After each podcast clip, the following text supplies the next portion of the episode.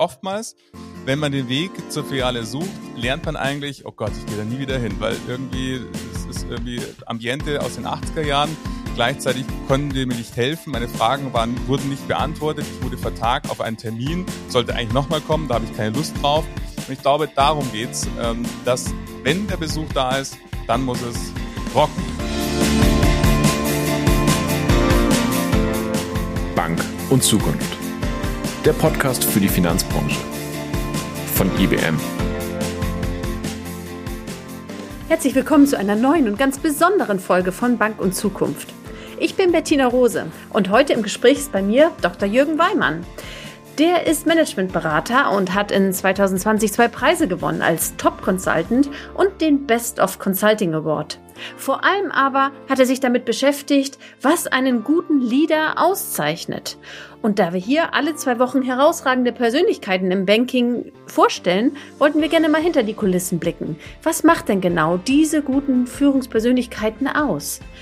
Und um das Ganze abzurunden, stellen wir Dr. Weimann am Ende die gleichen Fragen, die wir auch einigen Bankkunden repräsentativ gestellt haben. Das kommt ganz am Ende des Podcasts. Es lohnt sich also unbedingt dran zu bleiben, um einmal dieses umfassende Bild zu bekommen. Viel Spaß dabei. Bank und Zukunft. Herzlich willkommen, Dr. Weimann. Hallo, Frau Rose. Freue mich hier zu sein. Das ist wunderbar und ich würde gerne mit Ihnen starten mit einer Auszeichnung. Sie sind im letzten Jahr Top Consultant geworden. Ähm, nehmen Sie uns doch mal mit. Wofür haben Sie diese Auszeichnung bekommen? Ja, äh, vielen Dank. Das hat mich auch sehr, sehr gefreut. Ähm, äh, Top Consultant ist ein Preis, der äh, gemeinsam mit dem Manager Magazin vergeben wird, äh, wo auf Basis einer Kundenbefragung, ich habe verschiedene Kundenprojekte gemeldet und jeweils immer der Auftraggeber des Projekts plus die Projektleitung wurden evaluiert äh, über den Projektverlauf, über die Ergebnisse des anvisierten Projektziels und ob wir auch da gelandet sind oder nicht. Und auf Basis dieses Kundenfeedbacks von 15 Projekten, die evaluiert wurden, gibt es dann ein Ranking. Und ich habe mich sehr gefreut, dass ich vorne im Ranking dabei war und deshalb mich nun als Top Consultant ähm, Preisträger sozusagen ähm, hier bezeichnen kann und gleichzeitig ähm, den Best of Consulting Award der Wirtschaftswoche auch noch gewonnen habe für ein Projekt, was durch eine Jury bewertet wurde. Das ist wirklich ähm, toll. Insofern herzlichen Glückwunsch auch von uns nochmal dazu. Aber Sie sind heute bei uns im Podcast unter anderem auch deswegen, weil wir hier so viele Führungskräfte schon gehört haben, herausragende Persönlichkeiten, die die ähm, Bankenbranche maßgeblich beeinflussen und Sie sich ähm, sehr viel mit Leadership und Führungskräften beschäftigt haben. Und darüber wollen wir heute reden. Ähm, was macht nämlich genau diese Person zu hervorragenden Leadern und zu guten Führungskräften? Ähm, da würde ich auch vielleicht Sie erstmal allgemein fragen, wenn Sie jetzt über die digitale Transformation nachdenken, was macht da eine gute Führungskraft aus? Also, wenn wir so schauen, in welcher Welt wir gerade leben, dann ist es ja eine maximal volatile Welt. Wir alle sind äh, natürlich, und Corona hatte auch seines beigetragen, dass die Volatilität noch größer wird und dieser Umgang mit Unsicherheit. Und für mich sind Führungskräfte die Menschen wirklich bewegen und auch wirklich im Herzen berühren. Diejenigen, denen es gelingt, sozusagen dieser Anker zu sein, dieser Anker in einer sich sehr, sehr schnell bewegenden Welt. Auf der einen Seite Sicherheit gebend, auf der anderen Seite aber auch Vertrauen schenkend und sozusagen durch dieses geschenkte Vertrauen, das dazu führt, dass sich die Menschen, die der Führungskraft anvertraut sind, viel, viel größer letztendlich ihr eigenes Potenzial erkennen und auch entfalten. Wenn ich persönlich an Menschen zurückdenke, die mich sehr, sehr geprägt haben, da waren sie immer diejenigen, die zum Zeitpunkt der Begegnung viel, viel mehr an mich geglaubt habe, als ich zu dem Zeitpunkt selber. Und dadurch konnte ich wachsen. Und ich glaube, wenn wir jetzt diese Herausforderungen der Transformation anschauen, dann ist es genau das, dass wir alle über uns hinauswachsen dürfen, fast täglich. Und Führungskräfte genau diese Begleiter in diesem Wachstum letzten Endes sein können. Mhm. Und ganz konkret, welche Skills bedeutet das, muss so eine Führungskraft haben, um genau diese, dieses Wachstum hervorlocken zu können? Ja, es ist eine Mischung aus auf der einen Seite des eigenen Mindsets, also die eigene Haltung, wie ist die Vorbildwirkung und das Vorleben dieser ähm, Werte, also auch Vertrauen, wenn wir dieses Beispiel nehmen, ist ja etwas, was ein Wert ist, der vorausgehen darf. Und somit ist schon mal die erste äh, Frage, ist es eine Führungskraft, die Vertrauen auch vorlebt gegenüber ihren Mitarbeitern und ihren Teams? Und auf der anderen Seite dieser Wachstum am Menschen ist ja auch ein innerer Wachstum der Führungskraft. Also was tut die Führungskraft, um sich in ihren eigenen Verhaltensweisen, Vorgehensweisen zu hinterfragen und auch neu einzustellen. Wir alle haben uns jetzt im letzten Jahr auf digitale Meetings und so weiter umgestellt. Und ähm, auch hier waren die Führungskräfte gefragt, ihre Meetings nicht einfach nur noch zu verfilmen, sozusagen virtuell zu machen, sondern auch die Inhalte neu zu denken, neu zu hinterfragen. Somit ist es eine Mischung aus ähm, veränderter, also Empathie natürlich für den Menschen, des eigenen äh, Wachstums- und Veränderungswillen als Persönlichkeit und letzten Endes natürlich auch ähm, mit den Trends, die wir außen am Markt erleben, auch mitzugehen und diese zu verfolgen und zu überlegen, was bedeutet das für mich, für mein Unternehmen, als auch für mich als Persönlichkeit im Unternehmen. Und ist das ein verändertes Skillset heute als das, was wir vor, sagen wir, zehn Jahren gebraucht haben? Ja, auf jeden Fall. Also möchte ein Beispiel machen, wenn wir allein anschauen, wie Projekte früher geplant wurden, große Veränderungen in Unternehmen, dann gab es große Strategiepläne, dann äh, wurden einzelne Workshops geplant, äh, fast ein, eineinhalb, zwei Jahre, teilweise sogar äh, zweieinhalb Jahre im Voraus. Welche Themenstellungen werden wir wann wie angehen? Und wenn man das, ähm, was dann so Fortschritt suggeriert hat. Früher der Projektplan, wo es dann grüne, rote, gelbe Ampeln gab, wo man gemerkt, ach, wir kommen da voran, ist es jetzt einfach überhaupt nicht mehr zeitgemäß. Wir können nächste Woche schon eine fast andere Welt vorfinden und somit ist die Planungszyklen viel, viel kürzer geworden. Wir erleben viel, viel stärker iterative Ansätze, die inspirieren durch, jetzt probieren wir einfach mal Dinge aus. Ein, ein, Produkt wird nicht komplett neu designt bis zum Schluss, bis es perfekt ist, sondern es gibt viel, viel stärkere Iterationsschleifen, um gemeinsam auch mit Kunden in den Austausch zu gehen und somit eine nicht lineare Entwicklung zu haben, sondern agil vorzugehen, sowohl in der Planung als auch in der Entwicklung. Somit sind die meisten Maßnahmen, außer dass man vor zehn Jahren natürlich genauso schon für den Wachstum seiner Menschen sorgen konnte, vollkommen andere. Mhm. Und ähm, wenn man jetzt so anders darauf reagieren muss, nun können wir alle lebenslang lernen und uns anpassen, aber wir wissen auch, gewisse Grundfesten in unseren Charakterzügen, die wird man nicht komplett ablegen können. Äh, braucht es aus Ihrer Sicht dann eine andere Sorte Mensch auch als Führungskraft als vor zehn Jahren oder glauben Sie, dass das alles Skills sind, die man sich erwerben kann? Also ich glaube tief daran, dass es Skillsets sind, die man sich erwerben kann, die große Frage dabei ist ja, will ich das? Lasse ich das zu?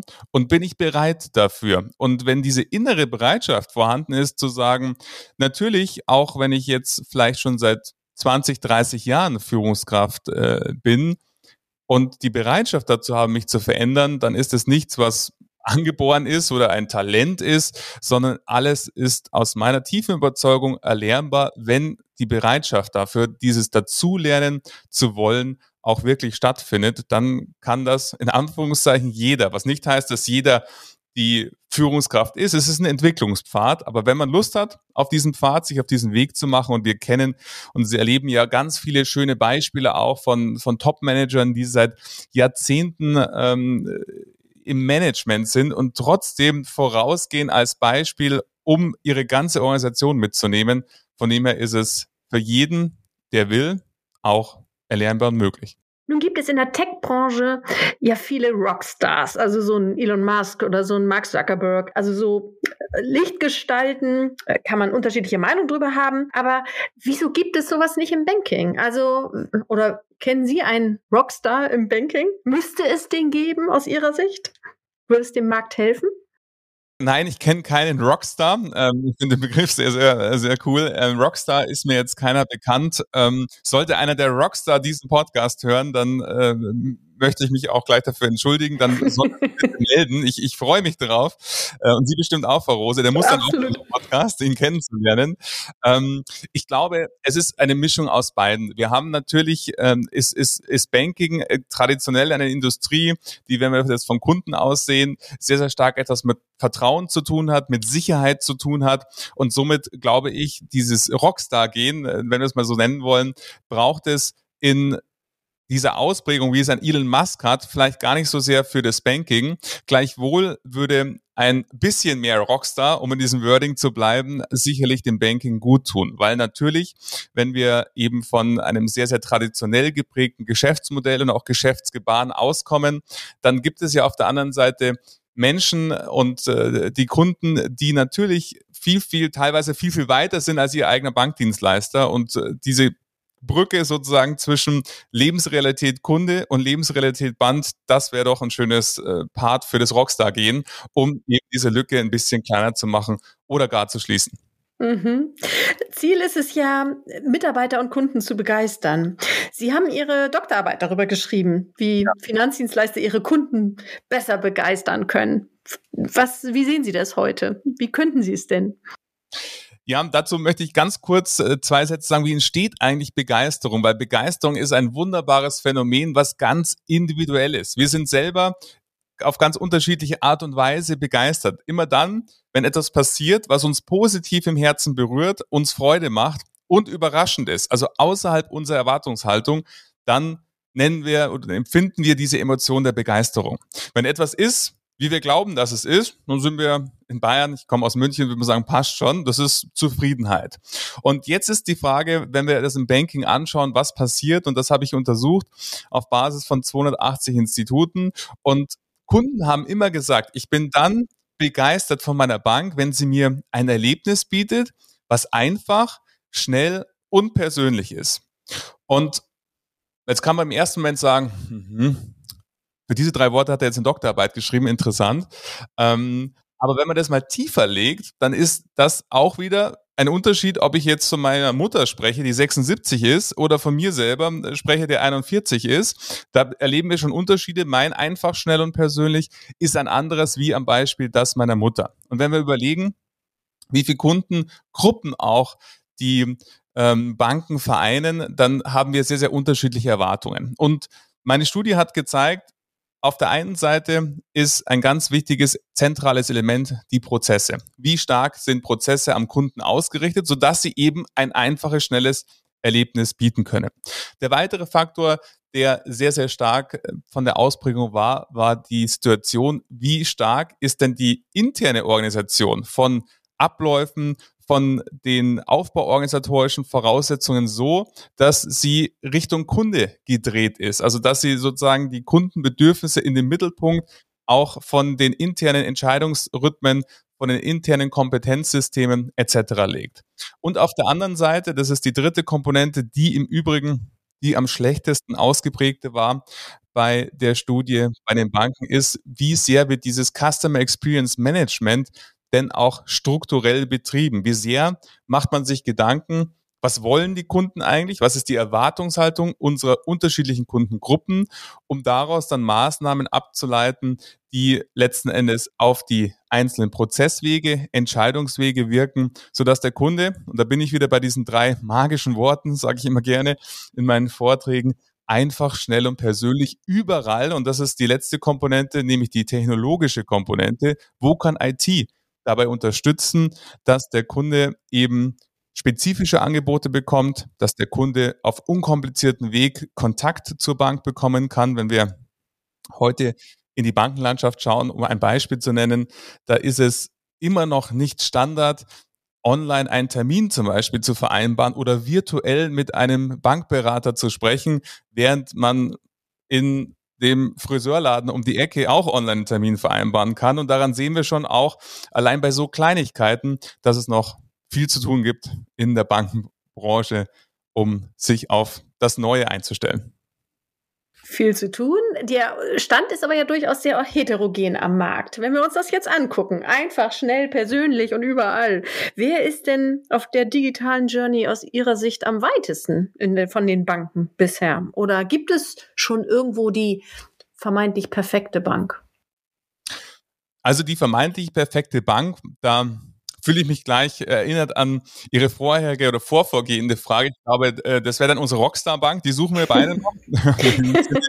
Äh, ich habe die Hoffnung auch nicht aufgegeben, dass wir die auch äh, bekommen werden glaube, die perfekte Bank gibt es aus meiner Sicht ähm, aktuell nicht, die in allen Bereichen perfekt ist. Ich sehe aber natürlich sehr, sehr spannende Entwicklungen. Wenn wir zum Beispiel uns anschauen, all die Challenger-Banken, wie sie so schön genannt werden, die aus der technologischen Ecke kommen, sowas wie N26 oder Monzo, die jetzt auch in den deutschen Markt wollen, die natürlich sehr, sehr stark ihre DNA in der Technologie haben, somit sehr, sehr auch einfach, sehr, sehr kundenzentriert designt sind. Die haben momentan eher die Herausforderung, dass sie natürlich für ein sehr, sehr kleines Segment innerhalb der Kunden, die wir, wenn wir nur den deutschen Markt uns anschauen, adressieren. Die würden jetzt meine Mutter, um meine Mutter nochmal zu zitieren, nicht äh, ähm, Kunde werden, als auch einen ähm, Firmenkunden beispielsweise, der ein umfangreicheres ähm, Leistungsangebot braucht. Und somit haben die nur einen Ausschnitt, die den Markt abdecken. Wenn ich andere anschaue, es wird ja auch viel immer um die Commerzbank äh, gesprochen, dann gibt es das, finde ich, innerhalb der Commerzbank, jetzt mal unabhängig von der momentan schwierigen betriebswirtschaftlichen Situation, viele schöne äh, Beispiele, wo Technologie genutzt wird, um zum Beispiel Kreditprozesse, Kreditentscheidungen zu automatisieren, mit Algorithmen Kredite zu entscheiden. Und auch in allen anderen Banken, wenn man äh, die Bankenlandschaft anschaut, gibt es interessante Initiativen. Ich habe nur mal zwei beispielhaft genannt. Was es aus meiner Sicht aber momentan noch viel zu wenig gibt, ist diese Freude und Lust, auch mal etwas auszuprobieren. Das sehen wir bei all dem, wo man vielleicht mal gemeinsam kollaborieren könnte und müsste und sollte. Wenn wir das Beispiel anschauen, PayDirect, wo eben der Versuch da war, einen äh, Zahlungsdienstleister ähm, gegenüber PayPal aufzubauen, wo man gemerkt hat, es ist einfach, ja, hat nicht geklappt, kann man einfach ganz salopp so sagen, ähm, gibt es aus meiner Sicht momentan viele spannende Initiativen und Sie sind ja mitten auch als technologiezentrierter Anbieter auch da bei verschiedensten Initiativen mit unterstützend dabei, mit all Ihrem Know-how, was Sie ähm, seitens IBM auch da haben als wertvoller Partner. Und ich glaube, die Rockstar Bank oder die ähm, Bank, die allen Kundengruppen momentan gerecht wird, gibt's nicht. Ich wünsche mir mehr von den spannenden Initiativen, die es bereits schon gibt. Mhm. Und wenn man nochmal konkret auf die Sparkassen auch guckt, ich frage deswegen, weil Sie ja ein Thesenpapier für die Sparkasse 2022 veröffentlicht haben, ähm, wie würden Sie den Markt einschätzen? Sind die bereit zur Differenzierung vom Wettbewerb? Also bereit, bestimmt, aber noch nicht da, wo sie äh, sein äh, sollen. Weil natürlich die Sparkassen eine sehr, sehr heterogene Gruppe sind. Es ist äh, zwar eine Finanzgruppe, aber gleichzeitig über 300 einzelne Institute mit einzelnen Strategien und Entscheidungsträgern und somit ist eine gemeinschaftliche äh, Strategie oder ein gemeinschaftliches Vorgehen da ganz schön schwer zu synchronisieren. Und somit gibt es innerhalb der Sparkassen Institute, die absolute Vorreiter sind äh, der Gruppe, die großartige Initiativen haben, die als Beispiel Führungsstrukturen abgebaut haben, die sich intern agil organisiert haben, wo es keine Hierarchien mehr gibt und die mit selbstorganisierten interdisziplinären Teams, wie ich es auch in meinem Thesenpapier vorschlage, agieren. Es gibt aber noch äh, ganz klassische, wo der Sparkassendirektor eben äh, vor Ort da äh, Banking macht wie vor 20 Jahren. Somit ist die Bandbreite sehr, sehr groß, aber auch hier gibt es sehr, sehr spannende Speerspitzen und spannende Initiativen, gleichwohl die Geschwindigkeit der Gruppe insgesamt in Richtung Innovation und Veränderung aus meinem Blickwinkel noch viel zu langsam ist. Mhm. Ich würde gerne mal auf Ihre Mutter zurückkommen. Sie haben, die wird zum Rockstar am Ende dieses Podcasts. Ähm, Sie haben in einem Artikel geschrieben, die heutige Filiale ist tot und wird durch dezentrale Erlebniscenter ersetzt. Ähm, braucht Ihre Mutter ein Erlebniscenter? Und wie sieht das dann aus? Ja, ich sage immer gerne, also äh, ich werde diese Folge äh, zukommen lassen, da wird sie sich sehr freuen, wie intensiv wir über meine Mutter sprechen. Ähm, also ich möchte es an einem Beispiel festmachen. Die Banken, die klassisch organisiert sind und jetzt sagen, wir müssen etwas verändern, vergessen oftmals, dass es nicht den Kunden oder den Mitarbeiter gibt, sondern wir haben unterschiedliche Erwartungshaltungen. Und am Beispiel meiner Mutter kommt leider oftmals dabei raus, dass meine Mutter, wenn sie den Weg in die Filiale sucht, dann auf technische Gegebenheiten hingewiesen wird und zu sagen, Mensch, Sie können doch im Online-Banking das machen, Sie können doch hier im Foyer das Ganze an den Automaten machen und so weiter. Und gleichzeitig jemand wie ich, der am liebsten mit seinem Bankberater chattet und virtuell zusammenkommt, weil ich keine Lust habe, in die Filiale zu gehen. Ich habe den Zugangsweg teilweise gar nicht, dass ich das kann. Und dieses Gap, was wir jetzt nur in diesen beiden Beispielen, äh, sehr persönliche Beispiele sehen, das gilt es zu überwinden. Das, und das meine ich mit, natürlich ist eine Filiale, so wie sie waren, riesige Filialnetze, das ist nicht mehr zeitgemäß. Aber wir sehen, wenn wir zum Beispiel das Beispiel Apple Store anschauen, im Apple Store fühlt sich alle Generationen wohl, da fühlen sich äh, alle Altersgruppen wohl, weil die ein Erlebnis geschaffen haben. Ich kann Schulungen machen, äh, um nochmal meine Mutter zu zitieren, wenn sie ihr iPad nicht versteht, dann kann sie da von einem Apple-Mitarbeiter ähm, eine Schulung bekommen, wie sie ihr iPad bedient. Gleichzeitig fühle ich mich genauso alle Altersgruppen in dem Innovationssektor einfach wohl. Und das ist aus meiner Sicht etwas, wo Banken noch einen großen Handlungsbedarf haben. Was können sie tun, dass das Filialerlebnis wirklich zu einem Erlebnis wird? Wo man sagt, ja, das hat mir jetzt einen Mehrwert geboten. Weil oftmals, wenn man den Weg zur Filiale sucht, lernt man eigentlich, oh Gott, ich gehe da nie wieder hin, weil irgendwie, es ist irgendwie Ambiente aus den 80er Jahren. Gleichzeitig konnten die mir nicht helfen. Meine Fragen waren, wurden nicht beantwortet. Ich wurde vertagt oder ich wurde vertagt auf einen Termin, sollte eigentlich nochmal kommen, da habe ich keine Lust drauf. Und ich glaube, darum geht's, ähm, dass wenn der Besuch da ist, dann muss es rocken, um nochmal den Rockstar auch zu zitieren. Okay, dann nehme ich den nochmal auf. Eine Möglichkeit der Präsentation der Rockstars, wie werden sie denn überhaupt berühmt, ähm, ist im Moment ein neuer Hype, der heißt Clubhouse. Ähm, glauben Sie, dass das auch ein Trend fürs Banking wird in 2021? Ist das vielleicht was, wo sich jemand stärker hervorheben könnte als in der Vergangenheit? Absolut. Also ähm, ich bin Teil von Clubhouse und äh, warte schon die ganze Zeit auf den Moment, wo ich den ersten Banken- oder Sparkassentalk erlebe. Und ähm, wenn man allein daran denkt, wenn man heute auf YouTube zum Beispiel finanzielle Freiheit eingibt, wie viel hunderttausend Videos irgendwelche Menschen da gedreht haben, wie man irgendwie besonders finanziell frei wird. Meistens relativ junge Menschen, die dann vor der Kamera stehen und quasi finanzielle Beratung anbieten. Keine einzige Bank findet man da mit einem schönen, interessanten, spannenden Video. Und so sehe ich es bei Clubhouse genauso. Ähm, die Bedürfnisse nach finanzieller Dienstleistung ist ja ungebrochen, wenn nicht sogar aus meiner Sicht sogar extrem angestiegen durch die Corona-Situation, weil jeder hat finanzielle Fragen. Egal, ob jemand viel oder wenig Geld hat. Momentan stellen sich fast 95 Prozent der Menschen mindestens eine finanzielle Frage. Und wenn ich mir dann Clubhouse anschaue, als Möglichkeit, locker mit den Menschen in Interaktion zu treten und zu sprechen, warum gibt es da keinen Talk über zum Beispiel die ideale Finanzierung oder die ideale Depotstruktur oder ideale Strategien zum Vermögensaufbau, was auch immer. Da sehe ich Riesenpotenzial, auch äh, das anzubieten, was jetzt Clubhouse war, war Ihr Beispiel, Frau Rose, was ich wunderbar finde. Gleichzeitig sind es aber auch viele andere Plattformen, wie viele, wir sind mitten in einem Podcast, wie viele Banken oder wie viele spannende Finanzpodcasts von einer Bank kennen wir zum Beispiel. Da gibt's auch noch viel zu wenig äh, oder Webinare, whatever. Es gäbe so viele Chancen, gerade durch Digitalität, die das Know-how, was ja da ist in den Banken, in allen Banken, zu transportieren und somit die Kunden an einer ganz anderen Stelle abzuholen, bevor eigentlich der konkrete Beratungsbedarf entsteht, aber dadurch neugierig zu machen. Mhm. Jetzt haben Sie selber sich auch auf die Fahnen geschrieben, ähm, ein bisschen Vorreiter zu sein, weil Sie auch Lehrbeauftragte sind an zwei Hochschulen. Ähm, die Frage würde ich gerne noch äh, stellen. Wie helfen Sie denn den Studierenden, sich auf diese neue Arbeitswelt vorzubereiten oder eben der Rockstar von morgen zu werden?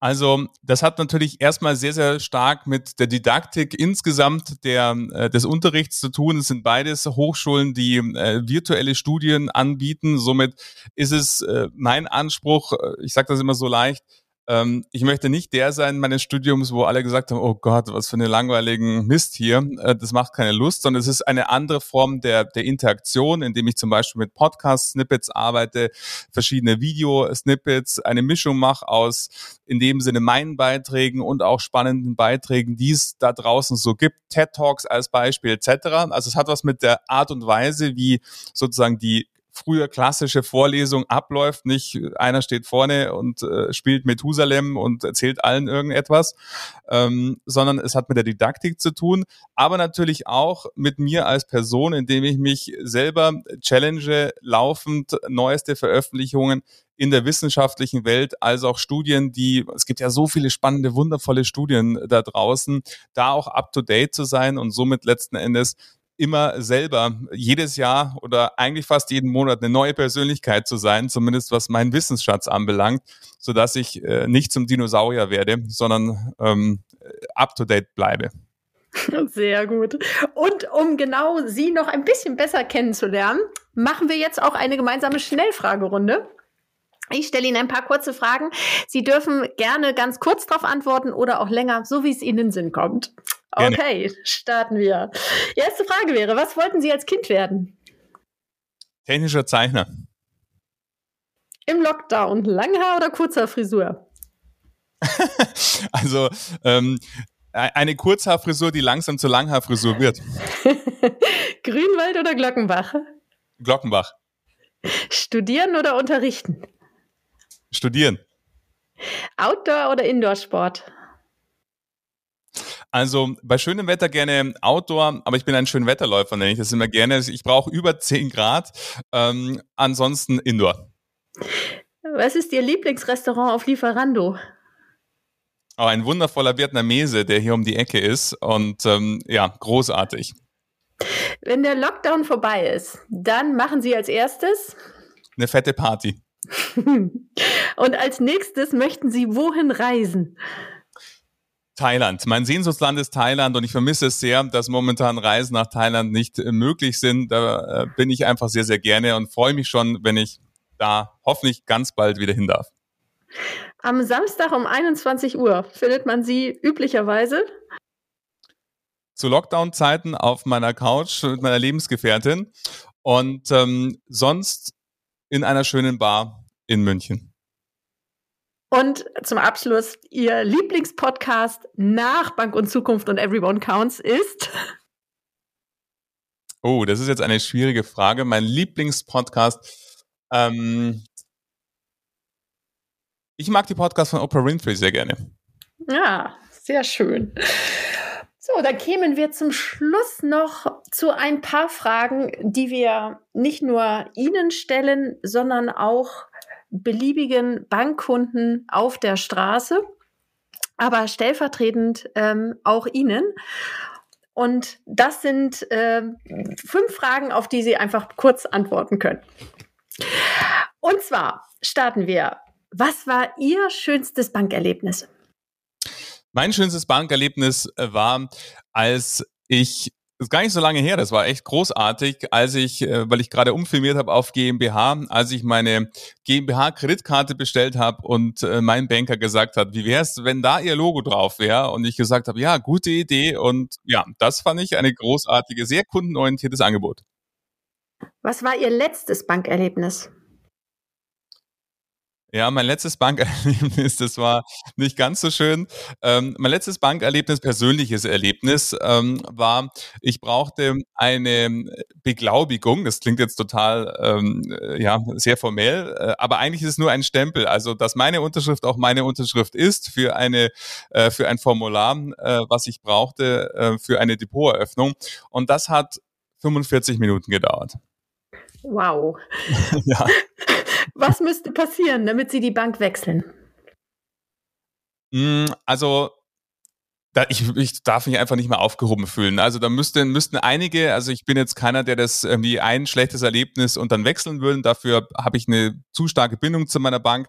Also ich müsste eine, eine Folge von schlechten Erlebnissen haben, wo ich das Gefühl habe, ich bin wirklich nur eine IBAN und kein Kunde mehr. Dann würde ich die Bank wechseln. Was würden Sie sich wünschen, was Ihnen Ihre Bank anbieten sollte, was sie heute noch nicht kann? Das Schlimme ist, ich glaube, die kann das sogar, die tut es aber nicht. Ähm, ein professionelles Financial Planning. Und als letztes beschreiben Sie Ihre Hausbank in einem Wort. Seriös. Sehr gut. Dann war es das an dieser Stelle und ich bedanke mich ganz herzlich für das wunderbare Interview. Das hat Spaß gemacht. Ich danke Ihnen, Frau Rose, für die Einladung. Ich war mit Freude ähm, bei Ihnen. Vielen Dank für die Einladung. Was ist dein schönstes Banking-Erlebnis? Mein schönstes Banking-Erlebnis war die Erfindung, Einführung und Etablierung von Online-Brokern. Äh, mein schönstes Banking-Erlebnis würde ich spontan sagen, äh, meine Wohnungsfinanzierung tatsächlich vor zwei Jahren. Ähm, das war noch bevor das ganze Remote-Thema äh, aufgrund von Corona quasi an der Tagesordnung war, haben wir es geschafft, ähm, ohne dass ich einmal in der Bankfiliale war, ähm, einen Finanzierungsvertrag äh, zu vereinbaren. Ja, also für mich war es natürlich eine große Sache, zum ersten Mal eine Entscheidung mit so einer großen Tragweite. Aber ich muss sagen, äh, die Bank war sehr transparent, sehr informativ und würde ich sagen, ist mein bestes Banking-Erlebnis soweit. Die Kreditzusage, als ich mich selbstständig gemacht habe dass ein unabhängiger Berater mir dabei geholfen hat, eine Baufinanzierung abzuschließen, die er selbst nicht abschließen konnte. Was ist dein letztes Banking-Erlebnis? Mein letztes Bankerlebnis war die Schließung überflüssiger Konten. Mein letztes Banking-Erlebnis, würde ich sagen, ist nicht direkt ein Bankerlebnis, aber ein sehr banknahes Erlebnis und ich würde sagen auch gleichzeitig eine riesen Herausforderung für Banken. Und zwar habe ich vor kurzem äh, mein Depot bei Trade Republic eröffnet. Ich war absolut überrascht, wie schnell, einfach und intuitiv das funktioniert hat. Und ich würde sagen, ähm, das ist natürlich dann auch eine riesen Herausforderung für Banken, sich äh, dann mit, mit solchen neuen Marktteilnehmern zu messen. Ja. Meine letzte Online-Überweisung. Mein letztes Bankerlebnis war eine geschlossene Filiale in meinem Heimatdorf zur frühen Nachmittagszeit sowie ein defekter Bankautomat im Vorraum. Was muss passieren, damit du die Bank wechselst? Dass ich meine Bank wechsle, dafür muss die neue potenzielle Bank mir deutlich mehr Mehrwert bieten in puncto Customer Experience und Mobile Banking. Kommt drauf an. Ähm, also ich führe bei mir so ein bisschen die Mischung aus Hausbank und Direktbank. Ähm, bei der Hausbank ist mir natürlich wichtig, äh, dass ich da quasi kompetente Ansprechpartner habe äh, für komplexere Fragestellungen. Ähm, ja, und die Mischung natürlich aus digitalen Services. Ja, und auf der anderen Seite ähm, ja, nutze ich quasi immer auch Direktbanken, wobei ich da eher den Fokus äh, lege auf äh, sowas wie beispielsweise kostenloses Geld abheben oder eine weltweite Kreditkarte und ja, dann quasi auch wieder digitale Services, aber auch, ich sag mal, in, in einem preislichen, eher günstigeren Segment. Ja. Mein Berater müsste die Bank wechseln. Meine Hausbank müsste die Gebühren drastisch erhöhen. Was würdest du dir wünschen, was dir deine Bank anbieten soll, was sie heute noch nicht hat? Ich wünsche mir von meiner Hausbank ein modernes 360-Grad-Angebot. Das heißt Service, aber auch vor allem Zugang zu klassischen Leistungen und vor allem zur weltweiten Finanz- und Investmentwelt. Ich denke da gerade an ETFs oder an Aktien viel freiere Möglichkeiten für mich als Kunden, wie beispielsweise PIN einer Karte ändern. Prozesse noch schneller gestalten.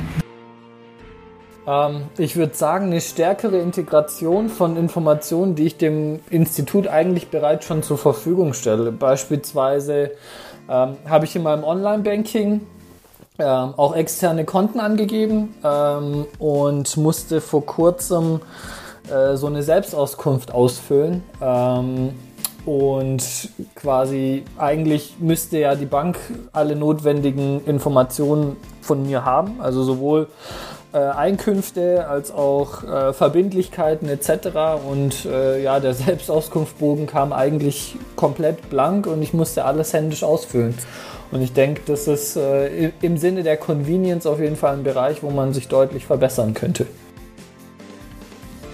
Tatsächlich bin ich mit ähm, den Services meiner Bank derzeit sehr zufrieden und könnte mir jetzt nichts vorstellen, was ich unbedingt noch zusätzlich brauchen könnte. Beschreibe deine Hausbank mit einem Wort. Sehr traditionell. Blau.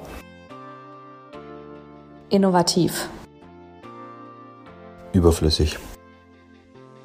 Ja, meine Hausbank äh, mit einem Wort. Ich würde sagen unsichtbar, ja, weil ähm, Banken im Prinzip die Herausforderung haben, ja immer als Intermediär zu agieren.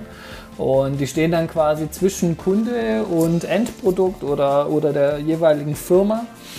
Und deswegen sind sie meistens äh, für viele Menschen auch unsichtbar. Und ich denke, das ist auch eine riesen Herausforderung, wenn jetzt äh, beispielsweise Player wie Apple, Google oder äh, die ganzen Tech-Firmen in, in die Bankenindustrie vor, äh, vorpreschen. Ähm, und ja, die sind einfach an der Kundenschnittstelle viel visibler. Dieser Podcast wurde für Sie vom IBM Banking Team präsentiert. Bank und Zukunft erscheint alle zwei Wochen, jeweils am Dienstag mit einer neuen, spannenden Folge. Vergessen Sie daher nicht, unseren Podcast zu abonnieren und folgen Sie uns auf unseren Social Media Kanälen. Sie finden uns auf allen gängigen Portalen. Die Links dazu stehen in der Beschreibung. We love banking.